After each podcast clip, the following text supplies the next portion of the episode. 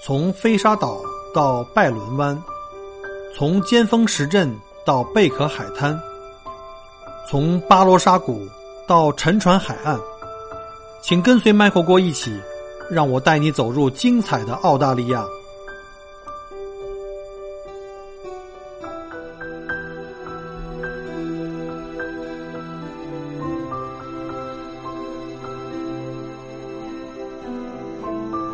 各位听友，大家好，欢迎再次收听麦克郭聊澳洲。今天是二零二一年三月十五号。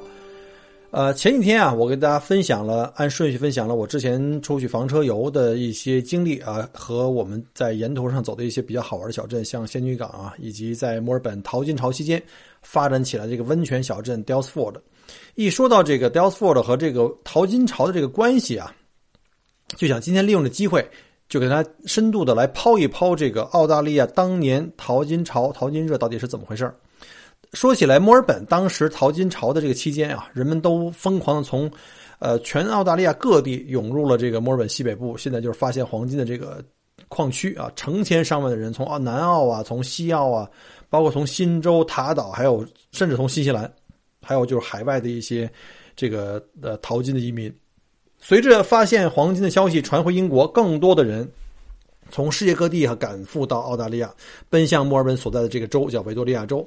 那墨尔本在1851年啊发现了黄金，在当年的年底啊就有三万多名淘金者涌入。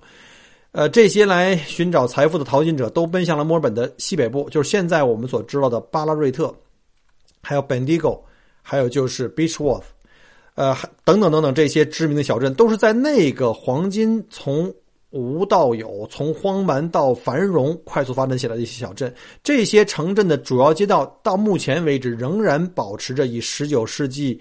的十九世纪这个风格的华丽建筑啊。他们同时也见证着当年的黄金时代。大家有去过这个淘金小镇松芬山的，就是一个当年那个时代的一个缩影啊。大家可以去去参观一下。彰显着这些城镇曾经拥有过的这些财富跟时代烙印，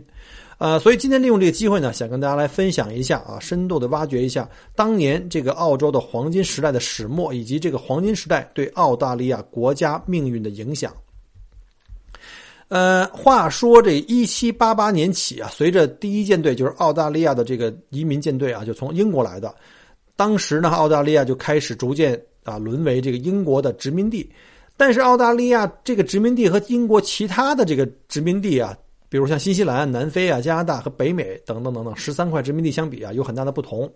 大家都知道哈，澳大利亚作为英国殖民地，最初啊，它的作用就是一个放囚犯啊、流放地啊。我们知道，发配到这么远的地方劳动改造，这儿穷山恶水，要啥没啥，巨大的这个蛮荒之地啊，太适合劳动改造了。因为你离开这个劳改营，你都活不了。在澳大利亚之之前啊，呃，其实在这个英国一直都是把国内重犯，当时是往这个北美殖民地去发放啊，卖给当地的什么农场主啊做奴隶。但是后来人家美国啊搞这个独立战争了，对吧？人家把这英国人打跑了，人家不干这破营生了，所以呢，当时澳大利亚就被迫啊，发现这个美国不能去了嘛，就被迫成为了英国的下一个做这个囚犯流放地的这接班人。所以呢，澳大利亚沦为殖民地之后呢，其实经历了两个历史时期。第一个呢，叫做犯人流放殖民地啊，这个时期大概在1788年第一舰队来到澳洲，一直到1830年。还有呢，就是之后的这个叫公民殖民地时期，就是从1831年一直到1900年，啊，因为之后我们知道哈，在这个1900年以后，澳洲就独立成一个联邦国家了。这个从犯人流放殖民地向公民殖民地的转变。主要就得益于其中一个很重要的因素，就是澳洲牧羊业的大发展。一七九七年，英国移民约翰麦克阿瑟，这样麦克阿瑟跟美国那个麦克阿瑟将军不是一人啊。他从这个好望角啊带回了六只啊西班牙种的这个美丽奴羊毛。我们知道，这个美丽奴羊啊在澳洲特别火啊，这个品牌，这个美洲美丽奴绵羊啊，其实它是原产西班牙的这个品种。澳大利亚的养。羊业从此以后就开始腾飞了。这个澳洲美丽奴羊啊，这个名誉全球啊。现在不是还有一句说法说澳洲是骑在羊背上的国家吗？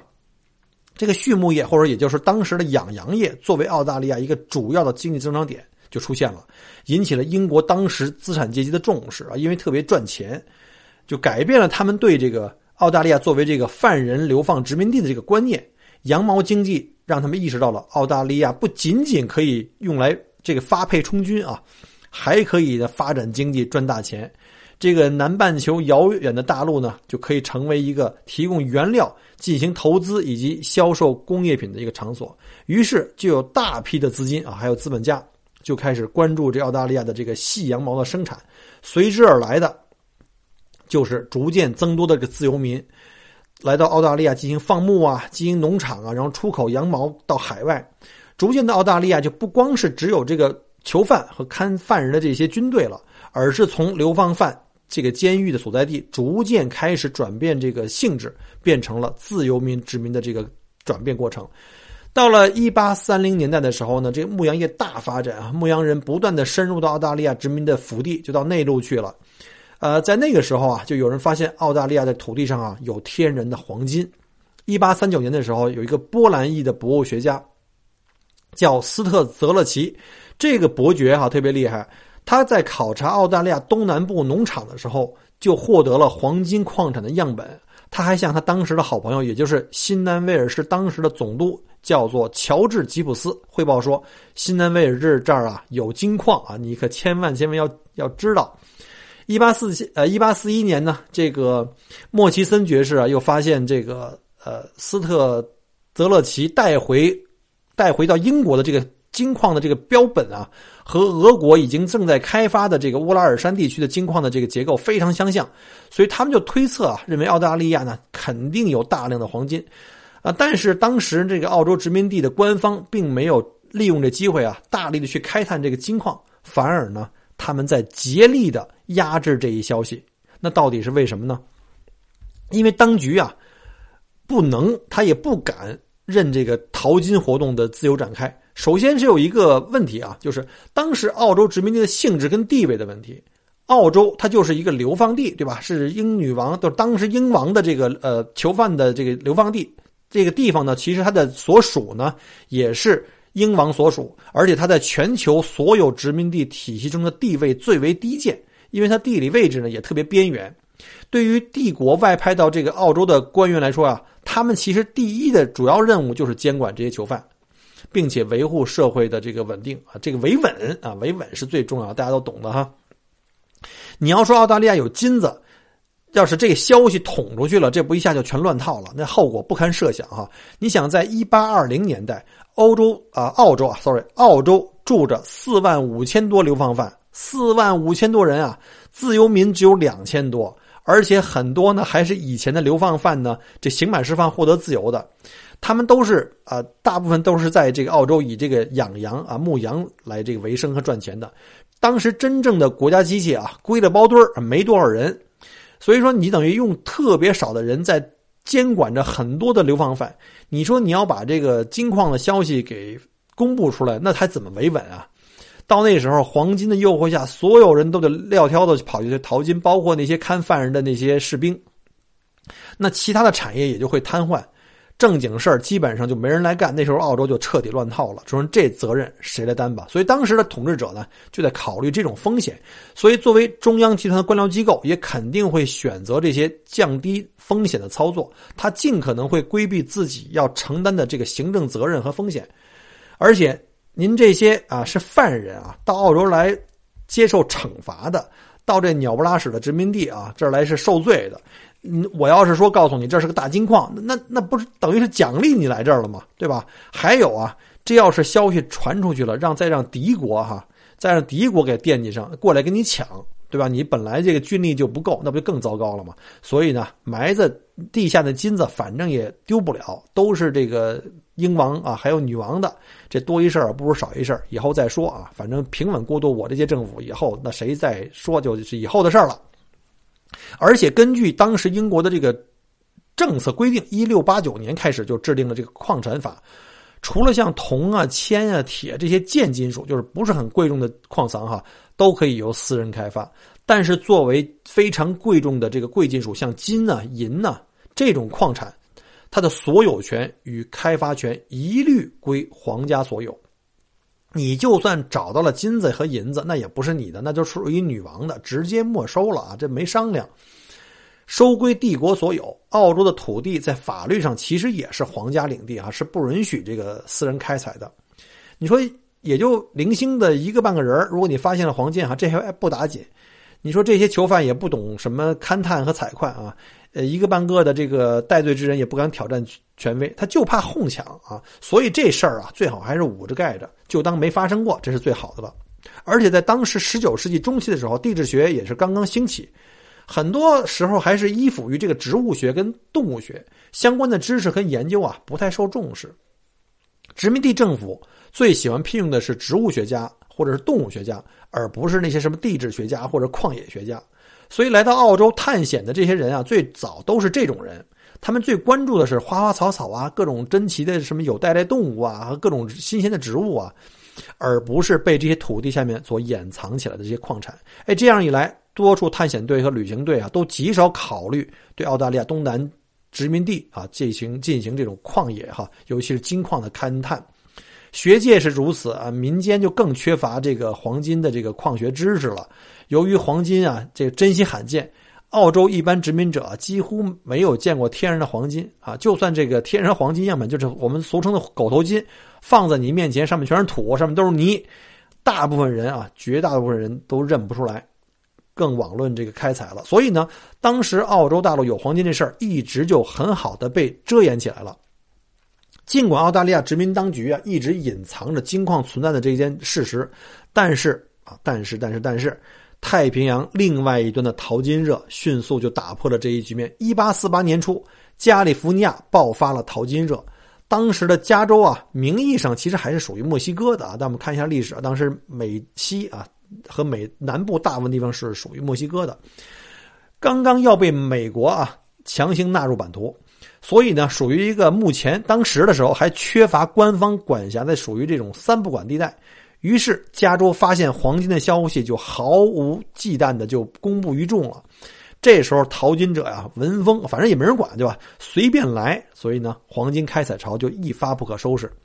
一八四八年底，加州淘金者的消息啊，就通过这浩瀚的太平洋。还有这个贸易的航线啊，就从旧金山传入了悉尼。当时是悉尼是最大的这个人口的这个登陆点。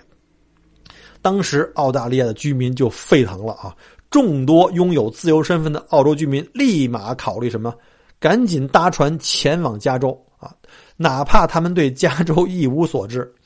在一八四九年，有一艘运输了一千两百盎司金子啊，也就大概约三十四公斤的这个这个。船只啊，从北美驶过来，经停悉尼的时候，给大家发现那个黄金长那个样子和那个大的这种程度，大家都惊呆了。之前连加州在哪儿他们都没概念，现在立刻相信了，那加州就是盛产黄金的一块宝地。所有的澳洲的人们当时就马上想移民去美国，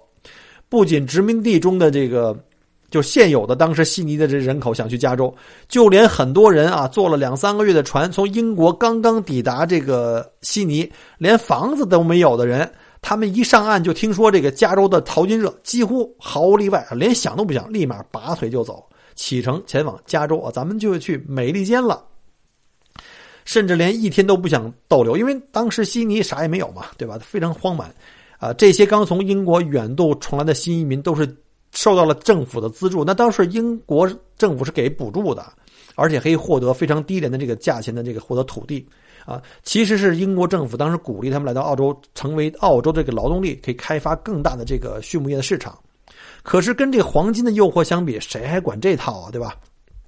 澳大利亚呢，就急缺自由劳动力。本来这鸟不拉屎的地方呢，主要就是靠囚犯啊拿枪顶上脑袋才来的。好不容易这羊毛业现在才有点起色。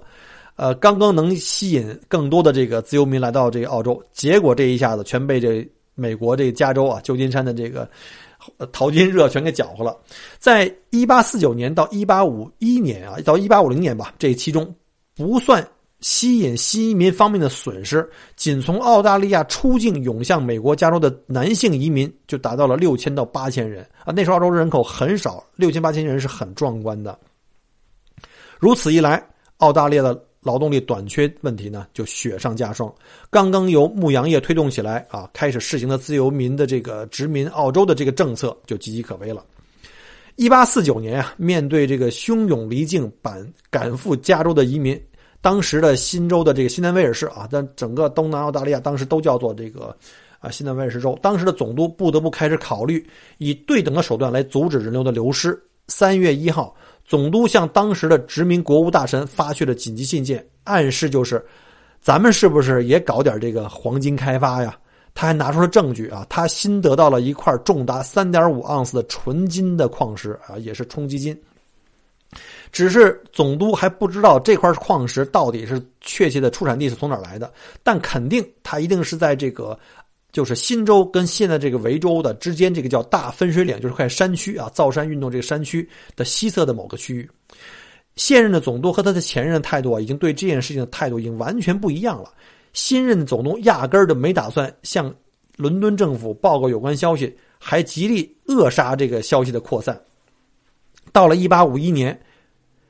当局已经被澳洲发现的这个黄金的这个消息啊，这个困扰的这个进退两年了，进退两难。尽管新任卫士总督受命必须重申禁止私人开采贵重金属，必须保证帝国的利益，帝国当然不希望你们自己的金子对吧就被这帮。贱民、自由民们抢夺，但是当地的总督也很头疼。你说你不公开吧，人都跑没了；你说你公开吧，又没法跟帝国交代。事实上，哈，澳洲殖民地这个爆发淘金热，那很可能会导致社会动荡。而要把这个金矿的事情要继续遮掩的话呢，那澳洲又会面临这个劳动力继续快速的流失，最后这个社会就可能就会面临瓦解。啊，但是。非常具有讽刺性的是，加州淘金热从一八五零年底开始趋于平息，因为金子没有想象的那么多，对吧？去的人又特别特别多，所以一些前去加州淘金的澳洲矿工啊，因为没有得到这个想象中这种财富，就开始考虑打道回府，回到澳洲。这批淘金移民啊，在加州积累了较为丰富的这个淘金经验，对吧？其中有一名叫做爱德华·哈格雷夫的这个淘金者突发奇想。坚持要回到家乡啊，回到家乡去淘金。这个人当年啊，就是开启了澳洲淘金潮的第一人。他后来回忆到说：“我的脑海中基本上没有地质学方面的任何的理论准备，我只是简单的比较了一下我当年在加利福尼亚所看到的那种地质结构的那些特点，以及十八年前我在澳洲见过的景象。而且我完全相信哈，如果……”加州啊，表露着这种类似这种地貌可以勘测到黄金，那么澳洲也有机会，所以呢，我就马上就去想回国去实践一下。结果这哈格雷夫啊，一八五一年一月份就返回到澳洲，二月五号就结伴前往巴瑟斯特。这个巴瑟斯特呀，这个是一个当时啊是一个澳洲最早发现黄金的地方。结果不如所料啊，不出所料，一周之后他果然有所斩获。于是立刻返回悉尼啊，联系当时的那个 移民当局。三月初，他见了这个殖民的殖民地的这个秘书，试探性的宣布说自己正在寻找黄金，以求得官方的奖赏。当他发现官方对开发黄金啊根本不感冒，这个然后呢，并且对他的这种要求呢断然否决以后，他又开始威胁当局人说：如果你要不奖励我，我就把这消息公布于众。四月十五日，当局回信答应了他的请求。于是，四月三十号，哈格雷夫回信报告了金矿的具体位置，旋即又回又返回了这个呃巴瑟斯特，他去挖金子去了。而且呢，他唯恐这个政府赖账，还故意把消息呢都捅给媒体了。这样这样的话呢，就一时激起千层浪。五月十八日，他再次写信给移民局、当地政府，说已经有几百人跟随他一起去矿区采矿去了。从此以后，淘金潮已势不可挡，一发不可收拾。淘金热产生了广泛的社会连锁反应。一八五一年五月份，哈格雷夫将自己发现的这个巴瑟斯特矿区命名为 Ophir 矿。其实这个词呢是来自于圣经中啊所记载的盛产黄金和宝石的地方，也就是传说中所罗门王的宝藏。在公布黄金这个发现的这个刹那，哈，简直无法用言语形容社会各界的那种兴奋劲儿，都跟打了鸡血一样。这个 Ophir 的这个金矿爆发的这头一个月啊。就吸引了数百名淘金者，他们几乎都是从距离他最近的这个大据点悉尼啊，当时主要人口都是在悉尼，然后呢，在哈格雷夫等这个这些从加州啊旧金山返回的这些有经验的矿工带领下，这些白丁们很快他们就学会了如何去找金子、挖金子、淘金的经验，迅速推广到了，就是降低到了任何普通人都可以很容易加入淘金热的这个门槛。这样呢，涌入西南威尔士矿工群体的如雪球一般的滚雪球一样的在壮大。这个金矿呢，在整个的新州的西南部啊，如雨后春笋般冒了出来。这一番操作之后，澳洲人口外流的趋势呢，果然被遏制了。但是，澳洲当局一直担心的社会不稳定局面也同时出现了。于是，总督立刻想搬出私人不得挖掘黄金矿产的这个法规啊，来稳定社会局面。可是你想想啊，这个法规啊，是从中世纪就开始有，一直沿袭到现在。那对那些已经为黄金疯狂的人来说，已经基本上没什么约束力了。再说了，山高皇帝远，对吧？你帝国在英国呢，在这个一万英一万六千英里以外的这个地方宗主国澳大利亚，当时的这个，对吧？这个国家机器啊，这个特别的薄弱，就靠这么捉襟见肘的几个政府的人手和几个兵，根本不可能阻挡这个这么多淘金者的步伐。于是，1851年5月23号，悉尼当局只好颁布了允许矿工自由淘金，但必须事先缴纳开矿的许可费啊，这就是这个要收税了。表示呢，要对皇家的这个所有权要有一定的尊重。这样的话呢，其实就是皇权啊，就是英国皇室拥有黄金的法令，虽然不能被执行，但是可以转化成一种相对应的一种啊，这个货币的方式啊，就是。变成一种无足轻重的一种勒索了，就所谓雁过拔毛，反正你也得不到全部的这个黄金，但最起码你能够获点利啊，这个也是一个很现实的一个做法。西南威尔士淘金热缓解了澳洲的这个移民往外流失的这个势头，但却引发了殖民地危机啊，而这又促成了淘金热向更深远的范围扩散。西南威尔士淘金热爆发后不到四个月。与之毗邻的维多利亚州，就是我们墨尔本所在州，维这这个淘金热也拉开了帷幕。一八五一年，维多利亚殖民地啊，也刚刚从西南威尔士州隔离出来。因为最开始的时候，整个东南海岸线都叫西南威尔士，后来维多利亚州才独立出来。作为以这个墨尔本为首府啊，独立成为一个州。当时墨尔本所在的维多利亚州受美国加州淘金热的冲击啊，相对来说比较小，因为这里也跟北美相隔甚远啊，关系也。不多，联系也很少。更重要的是，这里的人群啊，结构相对比较简单，人均的资源又格外的充沛啊。尤其是吸纳了多数就业人口呢，主要是在牧羊业，而牧羊业当时的这个利润的空间非常巨大。不过哈，由于交通设施这个比较落后，当时维多利亚州啊，同样不足以吸引更多的自由民来。因此呢，掌控维多利亚殖民地的大牧场主跟大商人也就一直在力图封杀这个存在。这里有黄金的消息啊，他们害怕这个呃淘金活动啊会一样吸走这个有限的本来就不多的这些牧羊业的这个劳动力，还尽可能的就还有可能破坏整个这个草场，因为他要挖矿嘛，会把这个畜牧资源给破坏掉。然而呢，西南威尔士发生了这个淘金热的消息以后呢，和加州发现黄金当时的情况一模一样，维州的劳动力迅速的开始向新州流失。谁不知道这挖金子比放羊赚钱快，而且还多呀？而且从维州到新州啊，交通成本特别低，因为特别方便就过去了。我们的这个，呃，应该叫东北，就是他们的西南吧，这两个州相接，正好是山区。维州的劳动力啊，就快速向新州进行流失，老百姓纷纷离境，一时间墨尔本人每天减少数百人。当时的人口很少啊，数百人就相当多了，跟现在不能比。社会经济秩序就出现了紊乱，劳动力都涌向了这个西南威尔士的矿区。你说这维州刚刚成立啊，这屁股还没坐热呢，辖区内的人都撒丫子跑了，这问题就太严重了。这时候，维州统治阶层的心态发生了变化，他们就想啊，咱们也得想办法，得把这帮人给我抢回来。到了1851年6月份，惶恐不安的墨尔本资本家们就自发成立了一个叫“黄金奖赏委员会”。公告称，任何距离墨尔本一百二十英里范围内，如果有人发现的黄金啊，这个人就将得到二百英镑的奖励。当年啊，在这个一八五零年代，就是十九世纪中，二百英镑的这个奖励相当于多少钱呢？我查了一下，这个叫做有一个网站叫做 millionwars.com，啊，当按照当时和现在的英国的平均收入跟消费力进行对比啊，呃，当年的二百英镑相当于二零零八年的十五万英镑。啊。为什么是二零零八年？因为当时的统计只有在二零零八年做了比较。但是按照今天的汇率哈，一英镑大概是九块零六分人民币啊，不到十啊。但是考虑到通货膨胀，可能在二零零八年的话远远超过十。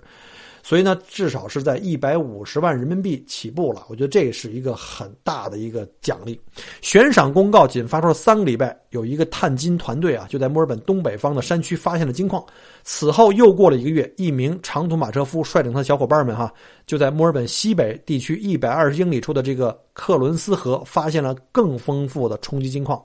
再之后发现的金矿层出不穷，淘金热终于来到了维多利亚的每一个角落。除了墨尔本的资本家，殖民当局呢也是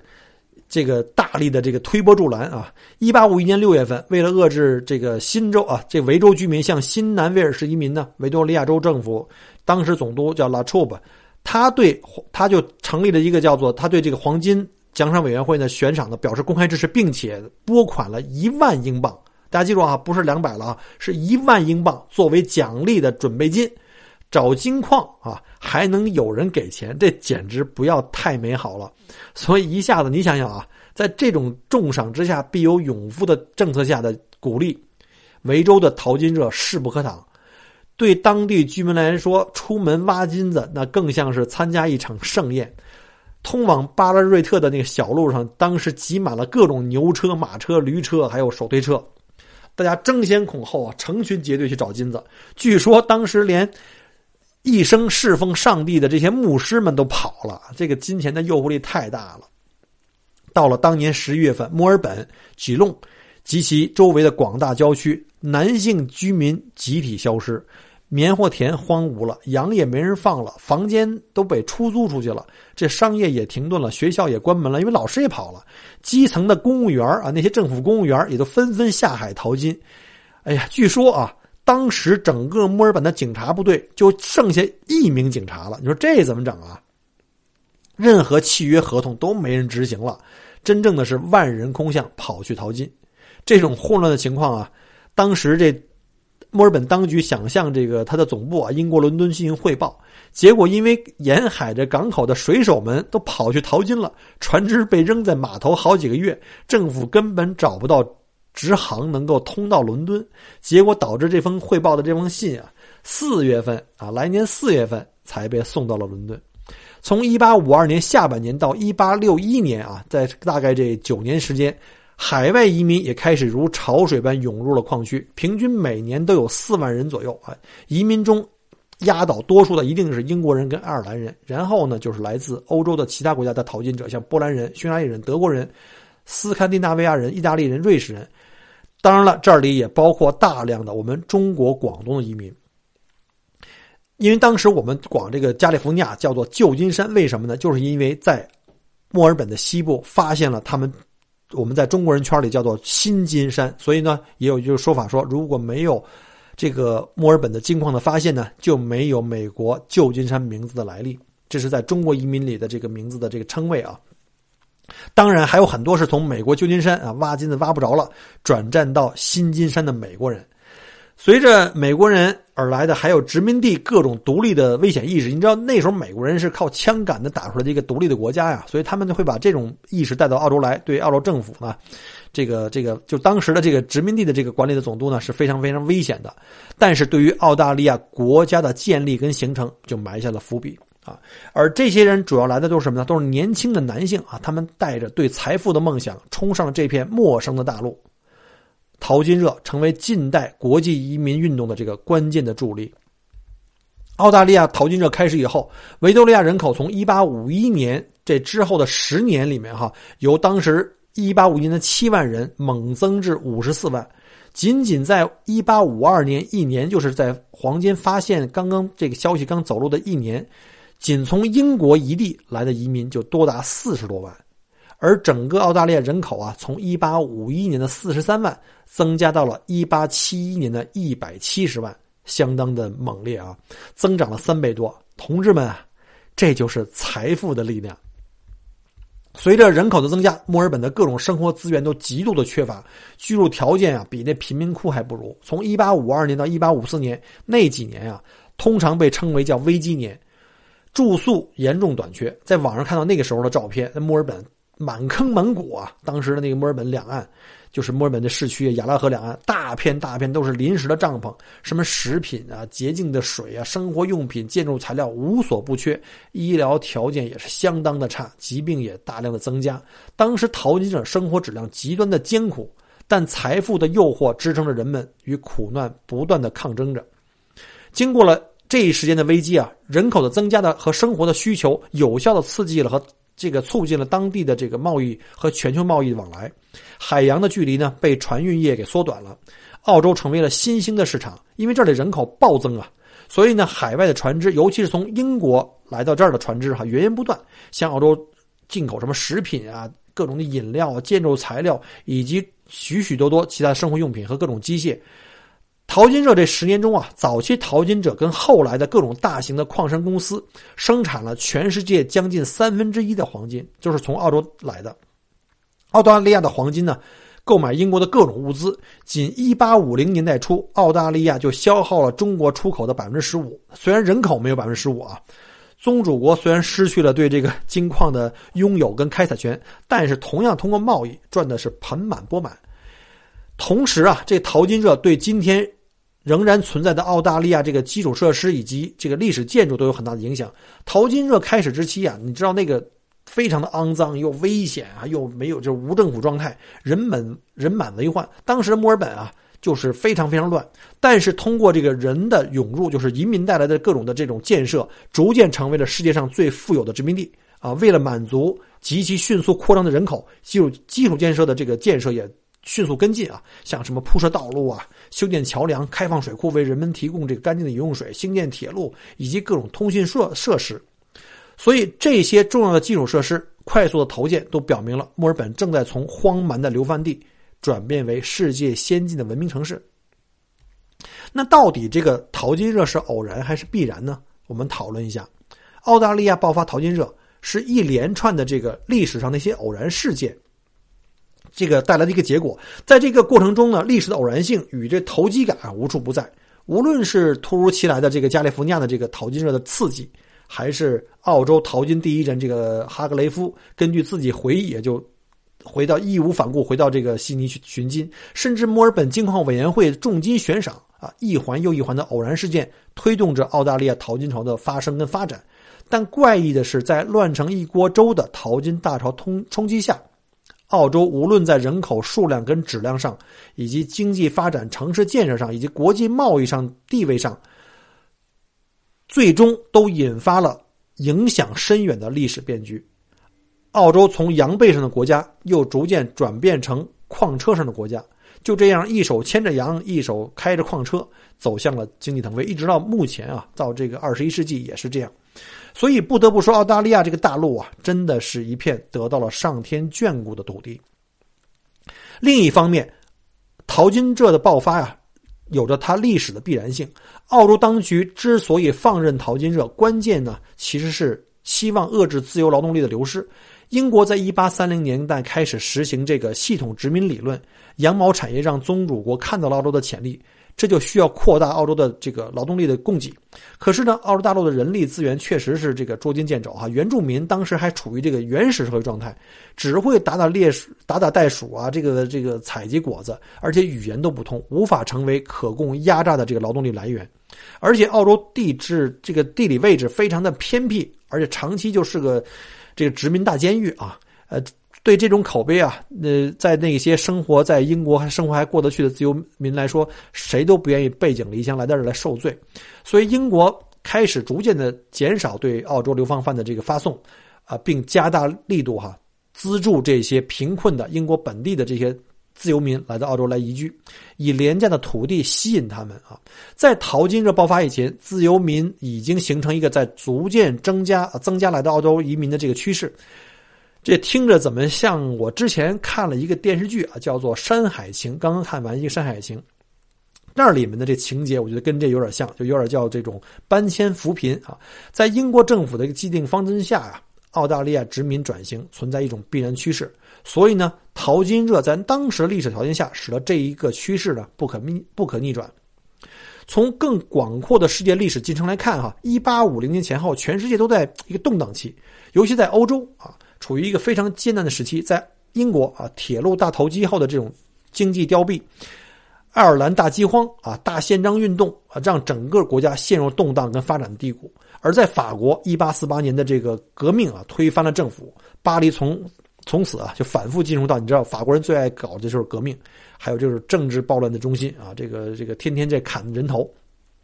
随后呢，法国又发动了入侵意大利的战争啊，德意志也是内乱不休啊，还有这个什么奥匈帝国，诸侯陷入战争啊，还将这个战火呢又引向了波兰。整个世界其实都急需发展，渴求财富跟货币。在澳洲的黄金的发现啊。就简直就是一剂强心针，救命的稻草。这么多黄金的出现，简直是一场没有任何通胀风险的量化宽松。你说这幸福不要来的太突然了吧？那个根本不太受重视、处于欧洲列强扩张边缘地的澳大利亚，通过淘金热给全球的市场都补充了动力。自此呢，澳大利亚的这个经济就开始全面腾飞。淘金为澳大利亚吸引了大批的移民，其中不少呢还有这什么企企业家、银行家、工程师、熟练技术工人、农业家，还有什么畜牧家、教育工作者，还有知识分子、专门人才。这像不像我们现在这个澳洲移民的这个这个方向啊？人们把英国当时先进的生产技术跟先进的管理经验，还有各种的设备带到了澳大利亚，还有巨额资本也一起跟着进场。澳大利亚从第一产业的农业。第二产业的工业以及第三产业的服务服务业吧，全面开挖。为了解决人口激增的这个呃产生的吃饭的问题，农业跟畜牧业在淘金时期啊都快速的发展壮大。绵羊的头数呢迅猛增长，而且养牛业也开始逐渐扩大，成为澳洲畜牧业的最主要的一个部分。同时，屠宰业也伴随着畜牧业同步的增长。澳大利亚的畜牧业和这个屠宰业这两大收入。啊，主要是我们知道啊，就是羊毛跟这个肉产品，从一八六一年到一八九零年增长了四倍之多。随着农牧业的发展啊，澳大利亚的基础工业也发展起来了。在十九世纪下半叶开始，澳大利亚也像欧洲和北美的很多国家一样，经历着工业革命，既开始了从蒸汽化到机械化的过程。到十九世纪末，澳大利亚初步建立了近代化的基础工业。比工业发展的更好的，就是我们现在熟知的。就是澳洲的采矿业和冶金业，因为澳洲最赚钱的行业就是这个矿业了。那到目前为止啊，这金采呃金矿也是开采的差不多了，但是呢，下一茬产品像煤矿跟铁矿石又开始续上了。毕竟啊，对吧？家里有矿啊。直到现如今啊，这个畜牧业跟采矿业都还是澳大利亚经济赖以生存和发展的两大支柱，也是出口贸易的两大支柱啊。好了，今天通过这些时间，想跟大家回顾一下这一段精彩纷呈的澳洲的淘金史，让大家深度了解一下这块大陆如何从当年的荒蛮走向现代的这个过程。淘金潮也开启了澳洲民族独立国家形成的一个进程。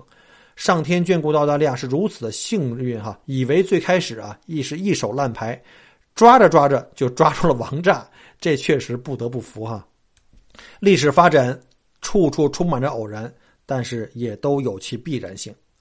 好了，再次感谢大家收听我的节目，还是老规矩哈，我们在节目后面点赞、留言和转发三件套，全网搜索 “Michael 郭聊澳洲”或者是 “Michael 郭在澳洲”的音频和视频节目，更多精彩等着你来。我们下期再见，拜拜。感谢您关注和支持我的节目，除了音频节目，也欢迎您同时订阅 “Michael 郭聊澳洲”同名新浪微博和今日头条。以及同名微信公众号，里面有很多旅行、移民相关的资讯和攻略。如果您正在规划澳洲旅行、留学或移民，欢迎您加入我的听友群和移民交流群，有更多精彩在等着您。Michael 郭约您相聚在澳洲，我们不见不散。